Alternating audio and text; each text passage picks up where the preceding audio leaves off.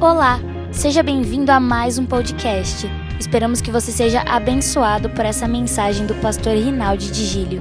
Experimente um pouco do que é o mover sobrenatural na quadrangular Vila Ema. Boa noite, igreja. Paz seja com todos. Cristo nos une.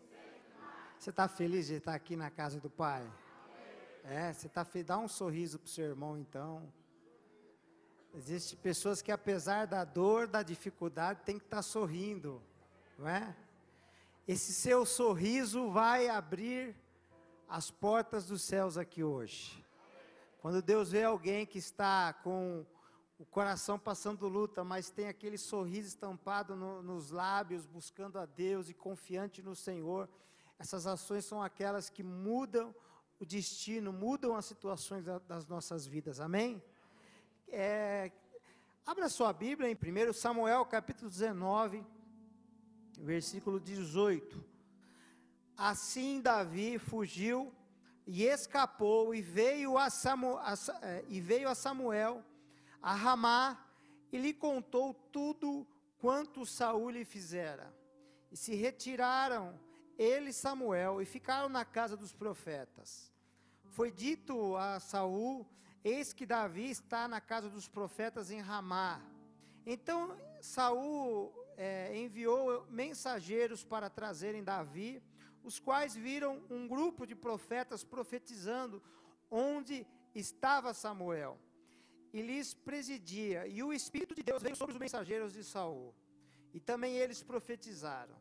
Avisado disto, Saul enviou outros mensageiros e também estes profetizaram. Então enviou Saul ainda uns terceiros, os quais também profetizaram. Então foi também ele mesmo a Ramá, e chegando ao poço grande que estava em seco, perguntou: Onde está Samuel e Davi? Responderam: Está na casa dos profetas em Ramá. Então foi para a casa dos profetas em Ramá, e o mesmo Espírito de Deus veio sobre ele, que caminhando profetizava até chegar à casa dos profetas em Ramá. Também ele despiu a sua túnica e profetizou diante de Samuel, e sem ele esteve deitado em terra todo aquele dia e toda aquela noite, pelo que se diz: está também Saul entre os profetas? Amém? Amados, é eu queria compartilhar nessa noite algumas formas é, de nós lidarmos com Saul. É, nós temos orado aqui na nossa igreja para nós sermos uma comunidade profética, uma comunidade onde exala os preceitos dos céus aqui na terra. E de dois anos para cá nós mergulhamos profundo nas águas proféticas, nas águas do Espírito.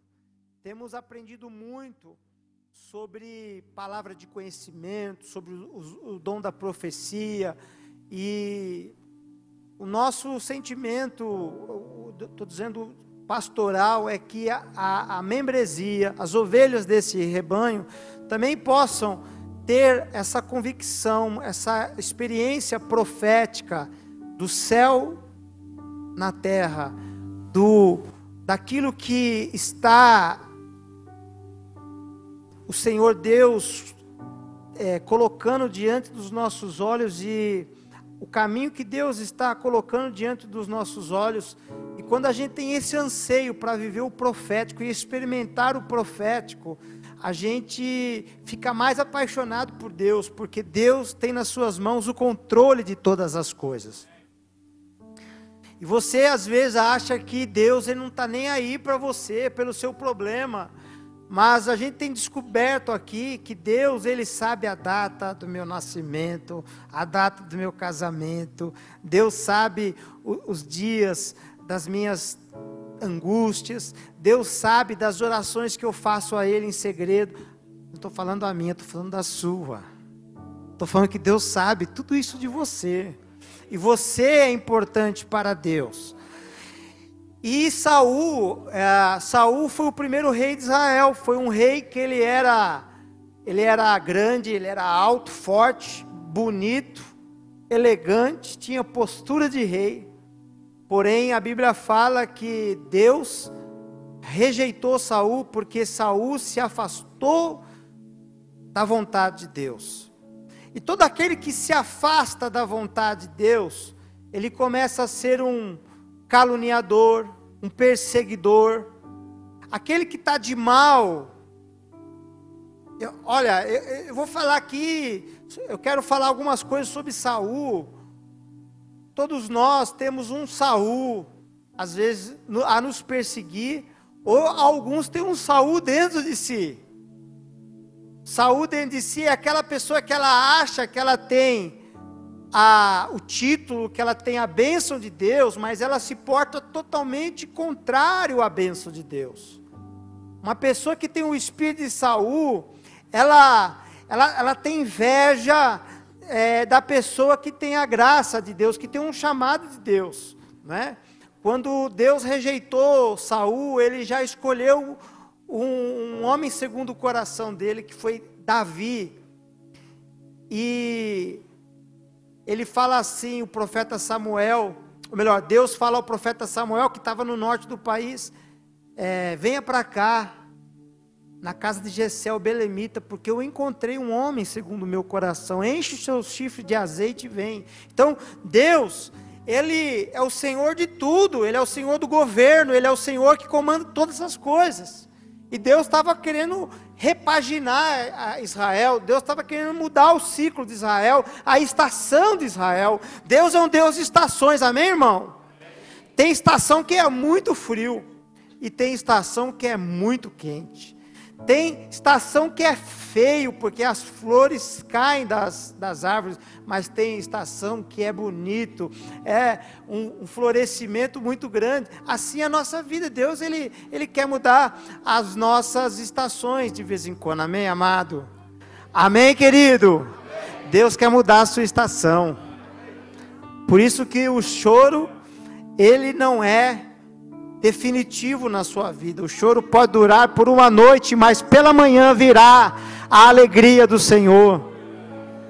Assim como também uma vida de sucesso não é sinal de que eu estou bem. E aí Deus ele permite os problemas na nossa vida e os problemas que vêm sobre as nossas vidas, eles servem para quê? Tem propósito também. E a gente tem que agradecer a Deus por causa dos problemas, por causa das perseguições. No, no Evangelho, Jesus fala: Bem-aventurado vós que sois perseguidos por, por minha causa, grande é o vosso galardão. Então, até às vezes a gente ser perseguido, nós somos beneficiados. E então, quando Saul viu que Davi tinha recebido uma unção diferente, e é uma unção que ia levar ele para o trono, ele, ele parou de pensar nele, na vida dele, no reinado dele, e começou a pensar em Davi. Davi quer me destruir, Davi quer me, me, me derrotar, Davi quer o meu lugar. Só que Davi se tornou um fugitivo. Davi se tornou um fugitivo. Uma das vezes que ele fugiu, ele foi parar na casa dos inimigos, ele foi entre os filisteus e ele se tornou, ele se fez de louco, ele começou a babar, como se ele estivesse tendo um ataque epilético. E aí, é, na casa, no território dos filisteus, os filisteus olharam para Davi, falou: Esse não é o rei de Israel, olha que estado que ele está. Pega ele, esse homem doente, babão aí, e leva ele para algum lugar aí. Ou seja, Deus, Ele tem a sua, o seu jeito de nos guardar, às vezes até mesmo onde a gente não imagina que vai ter segurança para nós. Deus, às vezes, Ele nos coloca, Ele nos assegura num lugar que a gente fala, ó, lá eu vou ser morto. Não, é lá você vai ser protegido, porque aonde Deus te levar, Ele vai te guardar. Davi, ele ficou lá um tempo, depois outro tempo ele ficou na caverna de Adulão, ele ficou escondido numa caverna, e ali foi um outro tempo, é, nessa perseguição foi um tempo muito importante para Davi, porque começaram -se a chegar pessoas a ele. Davi, ele era o ícone de um movimento de transformação. Davi era um ícone de Deus que Deus estava promovendo para trazer uma revolução a Israel. Então, ele estava sozinho, ele achava que ele estava sozinho, mas daqui a pouco as pessoas começavam a procurar: onde está Davi? Eu sou igual a ele. Então imagina só, Davi sendo perseguido, recebeu uma unção, a unção que ia levar ele para o trono de Israel, mas ele estava sozinho, ele estava fugitivo. Mas aí as pessoas começaram a identificar: eu quero estar com Davi, porque se ele está sendo oprimido, eu também sou oprimido. Eu estou sendo oprimido. E a Bíblia fala que na caverna de Adulão começaram -se a juntar pessoas iguais a ele, pessoas sem esperança, pessoas amarguradas, pessoas endividadas. E daqui a pouco Davi ele fala: Puxa vida, Senhor. Eu, eu penso que ele orou a Deus e falou assim: eu estou sendo perseguido e agora Deus, Senhor, me coloca essas pessoas para me ajudar. E lá na caverna de Adulão, começaram a se juntar tantas pessoas que tinha mais de 400. Quer dizer, é no momento da perseguição que Deus começou a preparar um exército para Davi. E quem era esse exército que Deus estava preparando para Davi? Se você for ver os feitos notáveis dos valentes de Davi, você vai falar assim: como pode um cabra fazer o que esses valentes de Davi fizeram? Você tem uma ideia, teve um dia que Davi falou assim: quem dera se eu estivesse lá entre as fontes de Belém. Aí, três os valentes acordaram de madrugada, atravessaram o acampamento dos inimigos dos filisteus, foram até as águas, trouxeram água de lá. E quando entregaram para ele, Davi, acorda Davi, nós trouxemos uma coisa para você. O que, que você queria, chefe? Ele falou assim: Ah, eu queria tomar aquelas águas. Foi isso que você pediu? Então nós trouxemos para o senhor aqui, ó. Olha, a lealdade desses homens que Deus forja no momento da necessidade, no momento da perseguição, no momento da luta. E a Bíblia fala que ele não bebeu a água. Ele fez uma coisa ainda mais, uma coisa ainda mais extraordinária. Ele disse assim, gente, essa água aqui ela é tão poderosa, ela é tão valiosa, porque custou a vida de vocês três, tem preço de sangue essa água. Então, o que, que eu vou fazer? Vamos fazer uma oferta aqui, vamos fazer um culto aqui, vamos fazer um altar ao nome do nosso Deus. Então, eu vou oferecer isso aqui a Deus. Você concorda? Concordamos. Então, ele ele valorizou o ato daqueles valentes que foram buscar água, e ele falou: agora nós vamos entregar isso aqui a Deus. Ele pegou a água e jogou no chão, assim, ó. E aí, ele sabia apaixonar a sua liderança através da sua conduta, do amor que ele tinha a Deus. E a Bíblia fala, então, a primeira forma é, de, de você tratar alguém que que tá te, alguém está perseguindo você. A primeira coisa que Davi ensina nesse texto, a Bíblia fala que ele vai para Ramá falar com o profeta Samuel. Então, só para vocês entenderem quem representava Samuel, Samuel ele fez parte de uma transição de governo. Samuel ele era uma espécie de juiz, ele era, ele era uma espécie de profeta, ele estava ligado com o sacerdócio, e o reinado antes era teocracia, mas eles pediram um rei. Então, virou monarquia, virou. Eles acreditavam assim: nós queremos ter, ter um representante que nem as nações têm. E aí eles criaram o quê? Ele criou uma a monarquia, criou um reinado. Então, Samuel, ele estava fazendo essa transição. E, e Samuel, ele tinha feito, instituído também a escola dos profetas. Existia uma escola de profetas. Então Samuel, quando alguém queria saber, quando alguém precisava alinhar a sua vida, suas decisões, as decisões do céu, eu quero me alinhar à decisão de Deus. Eu quero eu quero que alinhar, eu quero agradar a Deus, eu quero fazer aquilo que Deus deseja. Então, a, a quem que eles procuravam? Eles procuravam o profeta Samuel. Eles procuravam alguém que era representante é, de Deus na terra, que são os profetas naquela época. Veja bem, o mesmo teor espiritual de Jesus quando ele ensinou os discípulos, e agora eu quero trazer para o tempo da graça, Jesus ele estava com os seus discípulos e os discípulos falaram assim: Jesus, O Senhor faz cada milagre extraordinário. Não, me ensina a fazer essa oração bonita, poderosa. Faz uma oração que move o céu, move a terra, move todas as coisas. Me ensina a fazer essa oração. E aí Jesus falou: Claro que eu ensino para vocês. Vocês querem abrir os olhos dos cegos, abrir os ouvidos dos surdos? Querem fazer os paralíticos andar? Então anote aí a oração. Pai nosso que estás no céu. Pode orar comigo? Santificado seja o teu nome. Bem devagarzinho. Seja feita assim na terra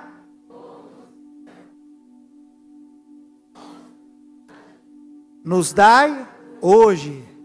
Perdoa, assim como nós temos perdoado os nossos. Mas livra-nos do mal, a, teu é o reino, poder para sempre. Amém. É uma, uma oração que a gente ora tão, tão habitual que a gente não percebe as riquezas da oração do Pai Nosso. O que, que Jesus está ensinando aqui? A gente fazer um alinhamento. A nossa vida com aquilo que é no céu. Venha o teu reino, seja feita a tua vontade aqui na terra como é. É um alinhamento espiritual que precisa ser feito. Fala para o seu irmão assim: você precisa fazer um alinhamento.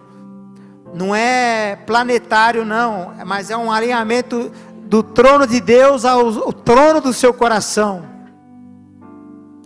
Olha só, entenda uma coisa: um país ele tem limites, mas um reino não tem limite. Um país, eu tenho um território, mas um reino, ele, ele vai se ampliando. Então, por exemplo, quando teve a Alexandre o Grande, quando o Império Romano e outros impérios dominaram o mundo, o reino passava a questão do território de países. Então, por exemplo, o cristianismo, ele é ele fala os fundamentos de Cristo sobre o reino de Deus. Então, o cristianismo ele não, ele não é territorial, porque lá na China não se pode pregar o evangelho, lá não pode ter culto, mas lá tem a maior igreja do mundo, porque os cristãos, mesmo na proibição, eles adoram ao Senhor lá. Porque o reino de Deus não tem limite. Aonde nós vamos, nós possuímos o reino de Deus, por isso que Deus está empoderando seus filhos para tomarem grandes posições. Você nessa noite precisa fazer um acordo com Deus aqui, porque Deus quer te levar longe, Deus quer te empoderar. Amém, irmão? Mas Ele só precisa de você falar assim para Ele: Eis-me aqui, Senhor. Usa a minha vida nas tuas mãos, Senhor. Olha só. O que, que aconteceu aqui? O primeiro lugar que ele vai, deixa eu pôr no meu esboço aqui. O primeiro lugar que Davi vai, então Saul, ele já estava cometendo desobediências a Deus. Porque se Jesus ele saiu da tribo de Judá, a promessa de Deus era que se Saul fosse fiel a Deus até o fim, Jesus seria da tribo de Benjamim.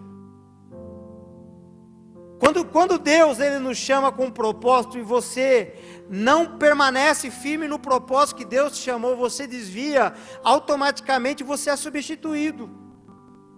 Olha aqui, Deus rejeitou Saul por quê? Por várias coisas. Primeiro, ele não pre, pre, perseverou e não se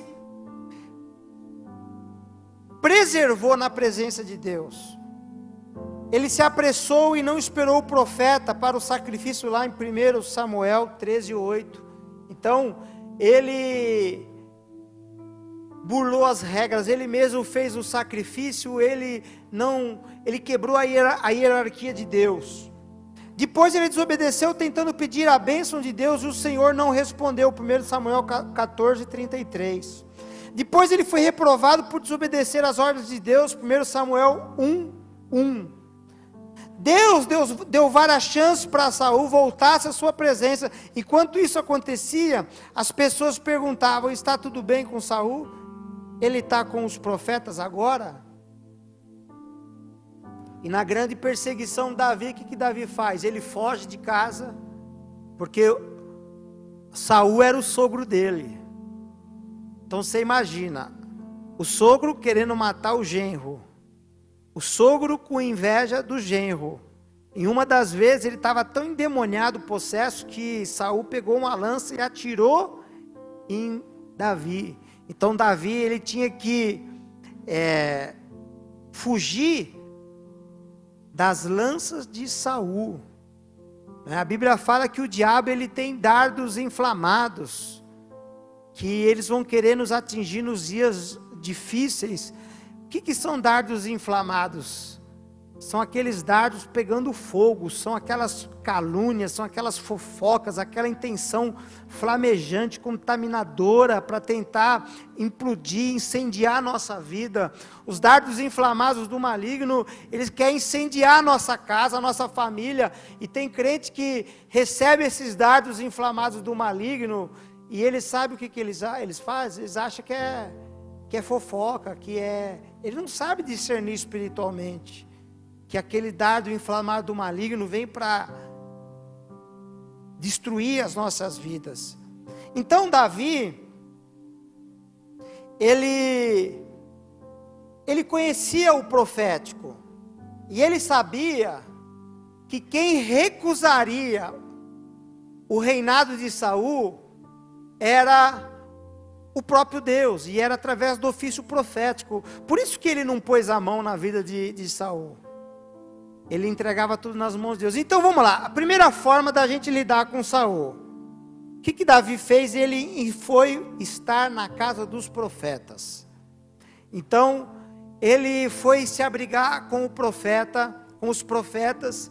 E Davi, quando ficou é, Saul, quando ficou sabendo que ele estava na casa dos profetas, mandou os os mensageiros. Os mensageiros chegaram lá, e olha que princípio interessante é esse. Quando eles chegaram é, naquela região, onde que está o profeta Samuel e aonde que está Davi? Está na casa dos profetas. Então os mensageiros foram na casa do profeta. Quando chegaram nos portões da casa do profeta, o que aconteceu?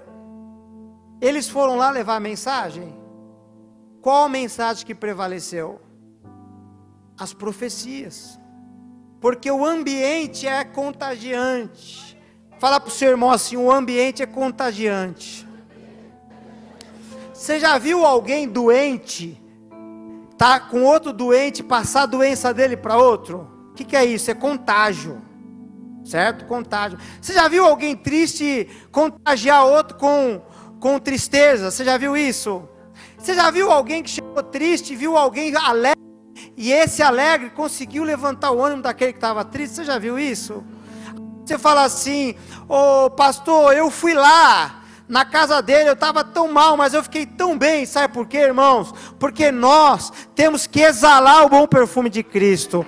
E aquilo que está em nós tem que contagiar o mundo aonde você colocar a planta dos seus pés.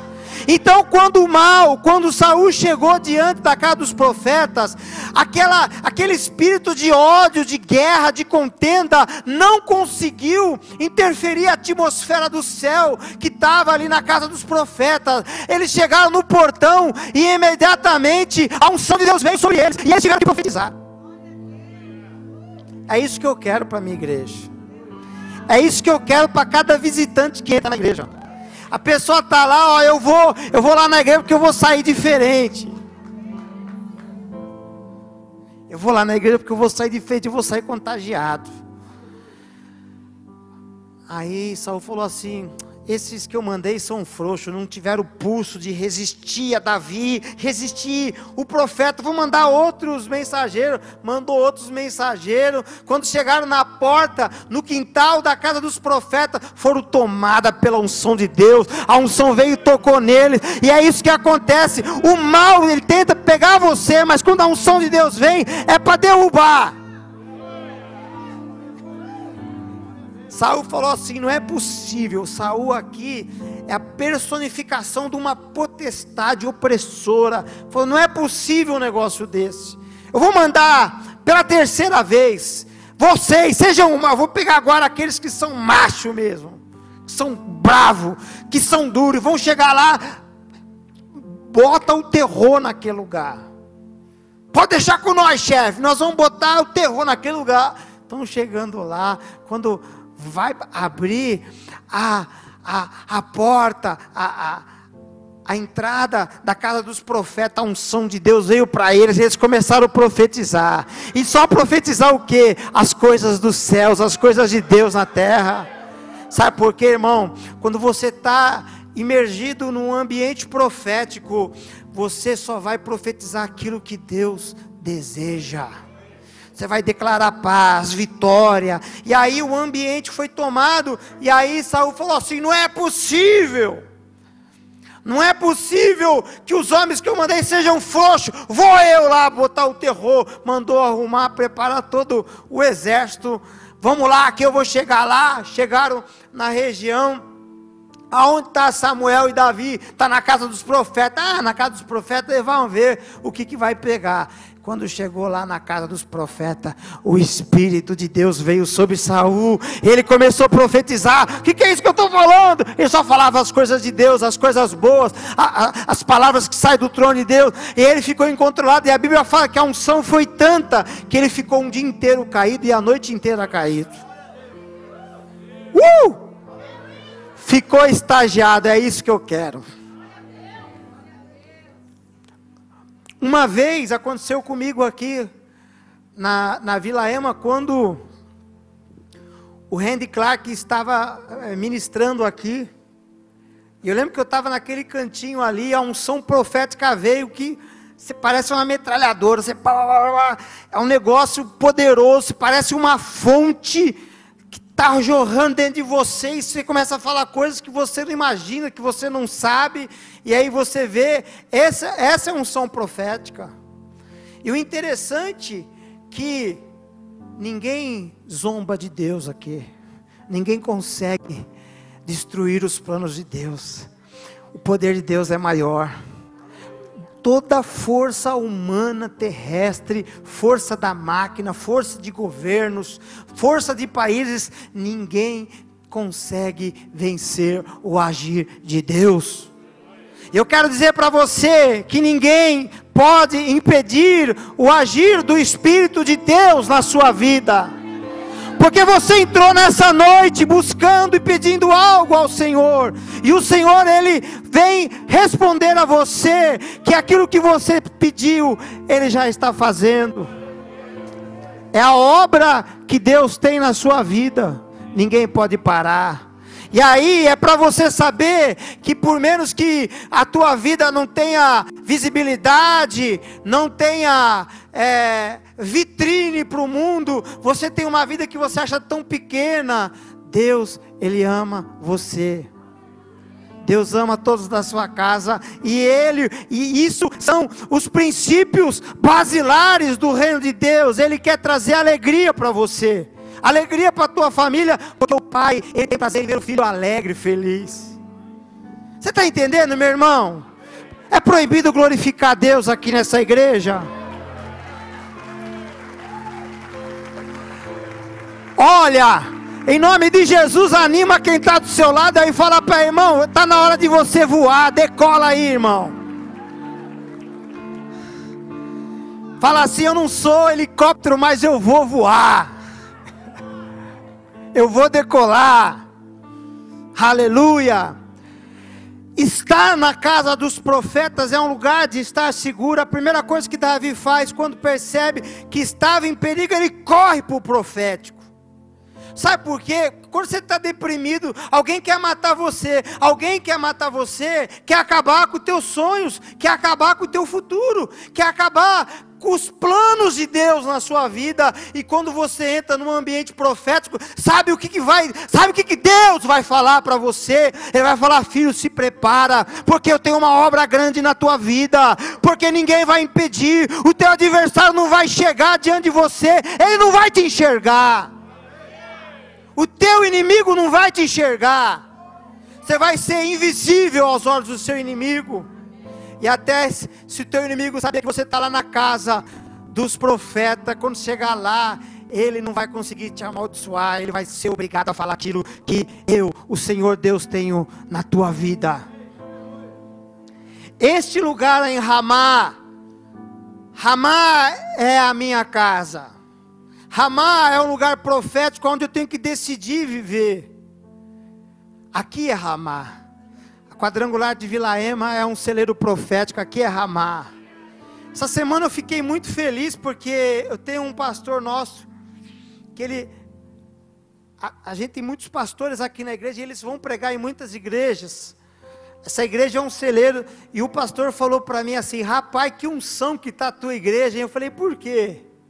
Rapaz, o, o, o pastor que foi pregar, ele ele veio e ele começou a profetizar, ele começou a pregar, eu nunca vi isso na minha vida, começou a revelar nome, foi um negócio tão.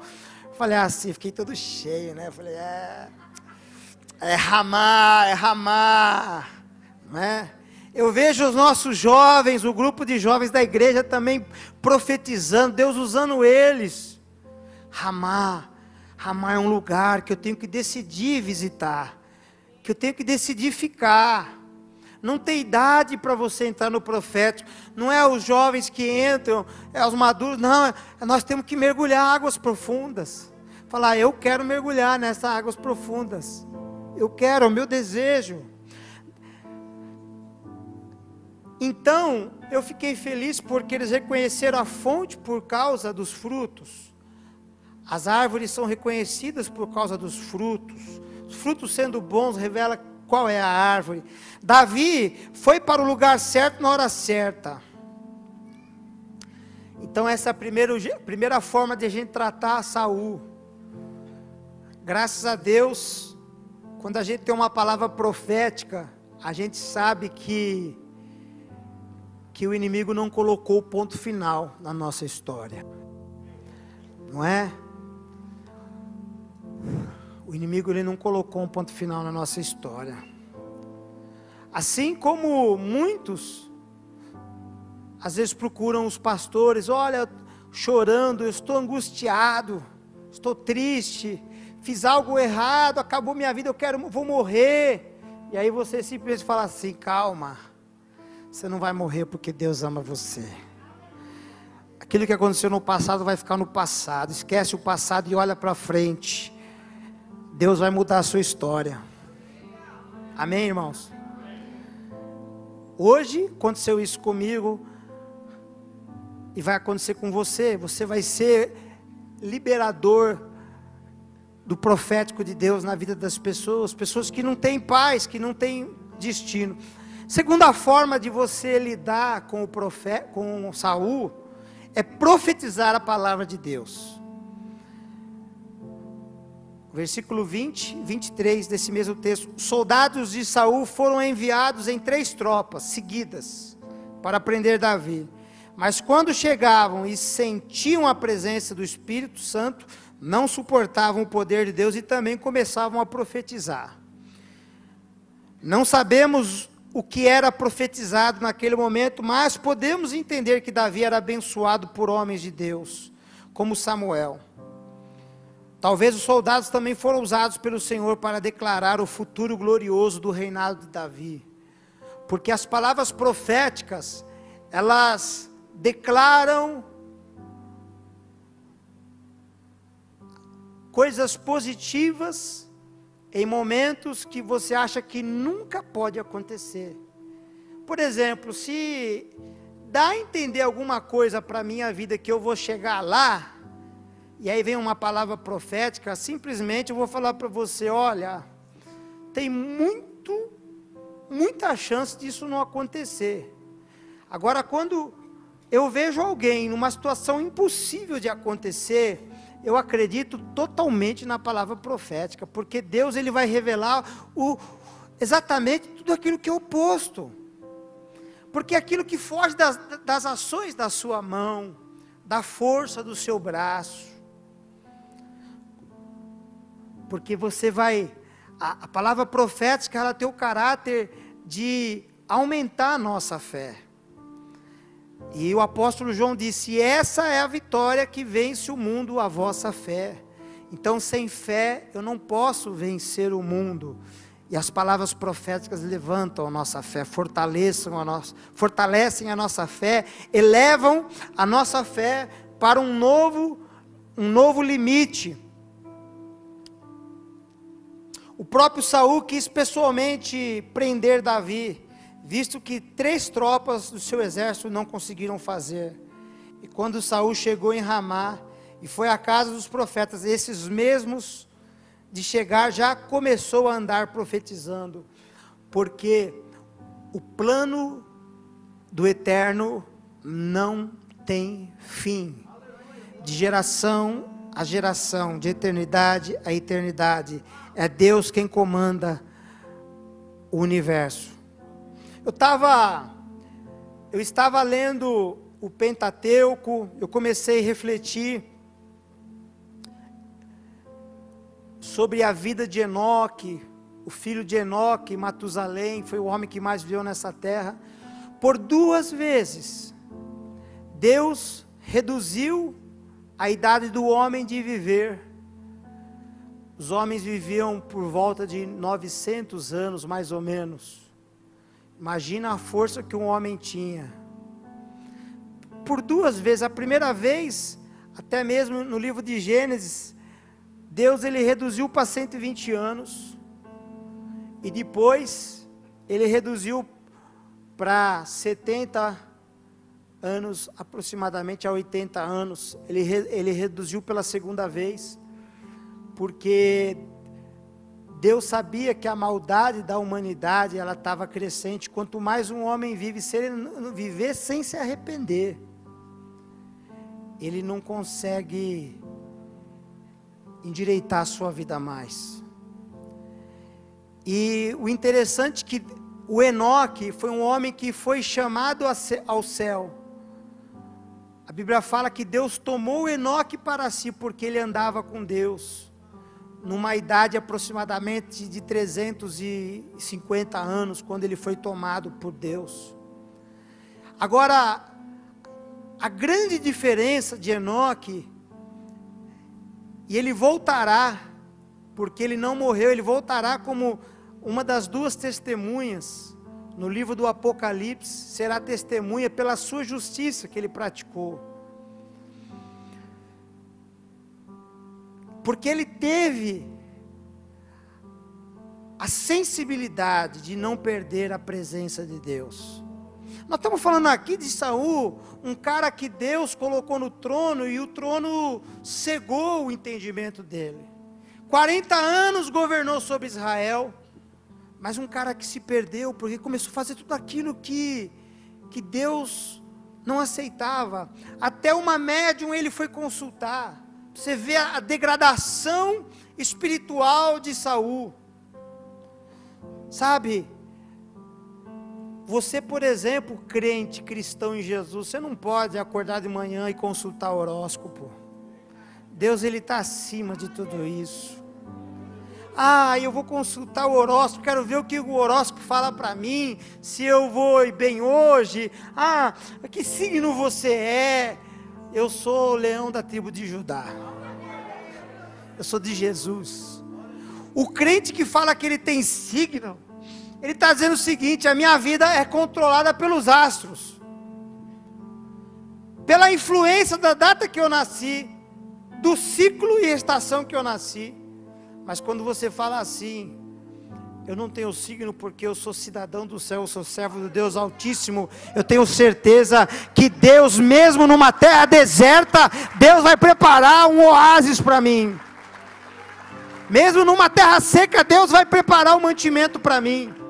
E Ele vai me sustentar. E não tem astro do céu que vai dizer o que eu vou viver, porque eu vou viver simplesmente tudo aquilo que o meu Deus prometeu e preparou para a minha vida. A segunda forma é você profetizar. o cenário estava ruim. Era um cenário de morte, mas as profecias eram de benção. Por isso que você não pode ficar maldizendo. Tem aquele crente maldizente que fica falando mal de tudo e de todos. É o Mutley. É o Mutley. E fica resmungando, resmungando, resmungando. Gente, andar com gente assim, ou estar tá com gente assim, é a coisa mais terrível. São os Mutleys. É o. Aquele que fala, ó oh, vida, ó oh, azar. Mart, como? Hard. O hard. Ó oh, vida, ó. Profetizar, profetizar é declarar, dando choque aqui, irmãos. Mas não é choque de energia, não, é o poder de Deus está aqui. Profetizar a palavra de Deus, declarar a palavra de Deus, porque somente Deus, Ele pode mudar as coisas pelas palavras que saem da sua boca. O mundo foi feito pela a profecia das palavras da boca de Deus. Ele disse assim: haja luz, houve luz. Ele diz: haja água, houve água. Aquilo que Deus fala vai acontecer.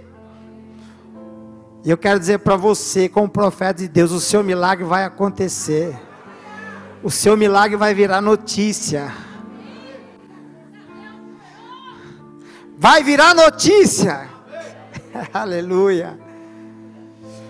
O próprio Saul quis pessoalmente prender Davi, mas ele não conseguiu, porque o profético lhe liberou a unção tão grande naquele lugar que ele caiu na unção, não conseguia levantar. O pessoal olhou e falou assim: que que aquele cara, que que eu imagino eles falando ironicamente, nossa, o rei virou profeta agora. Aqui está escrito. O que, que, que, aconteceu lá? Ele é um dos profetas agora? Ninguém estava entendendo mais nada. Irmão, deseja também que aconteça com o seu Saul, com os seus inimigos. Fala, Senhor, toma ele, começa a profetizar. Declara com a boca que Jesus Cristo é o Senhor. Declara com a sua boca que Deus vai mudar a situação dos seus inimigos. E a terceira forma de lidar com Saul, prostrar-se diante do Senhor, versículo 24. A atitude de Saul na casa dos profetas, além de profetizar, se lançou em terra. Porque quando você vê o agir de Deus, irmãos, ninguém aguenta, as pessoas reconhecem a Deus prostrado, que Deus é o Senhor. Saul tentou impedir, tentou prender Davi, mandou três legiões, três grupos, não conseguiu, falou: Eu vou fazer. Mas chegou ali, diante daquela atmosfera da presença de Deus, ele reconheceu que ele era impotente diante do Espírito de Deus. Ele reconheceu que ele não podia fazer nada porque o Espírito de Deus se apossou sobre aquela situação. E foi a mesma pergunta que Maria perguntou para o anjo: o que, como acontecerá tudo isso sobre a minha vida? Você está falando que eu vou gerar um filho que é o filho de Deus, sem eu conhecer um homem? Como que vai acontecer tudo isso? E o anjo falou: descerá sobre ti o Espírito Santo, e o poder do Altíssimo te envolverá.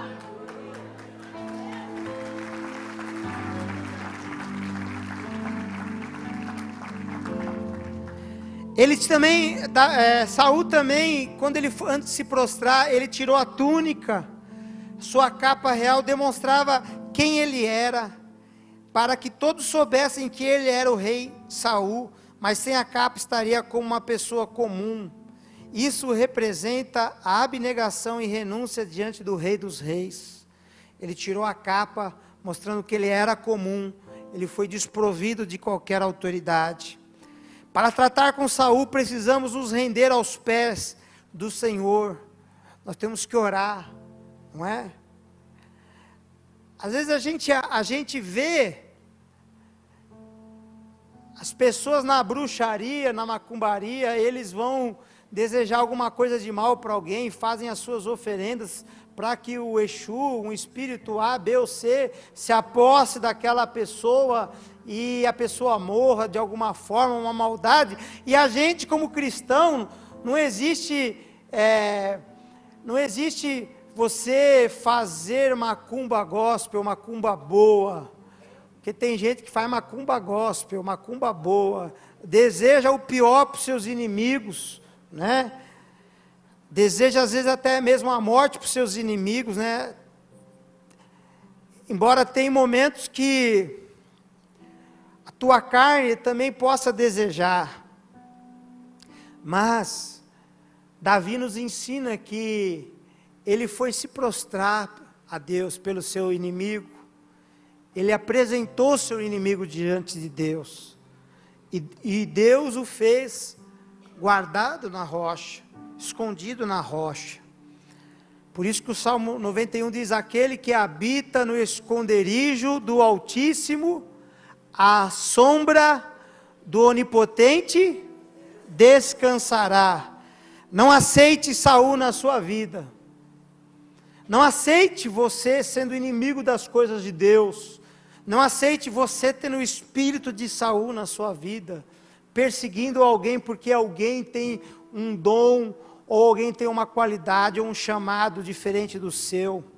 Sabe, saiba quem você é e para que Deus te chamou e para que você foi chamado. E quando você fizer aquilo que Deus te chamou, você vai florescer e vai frutificar.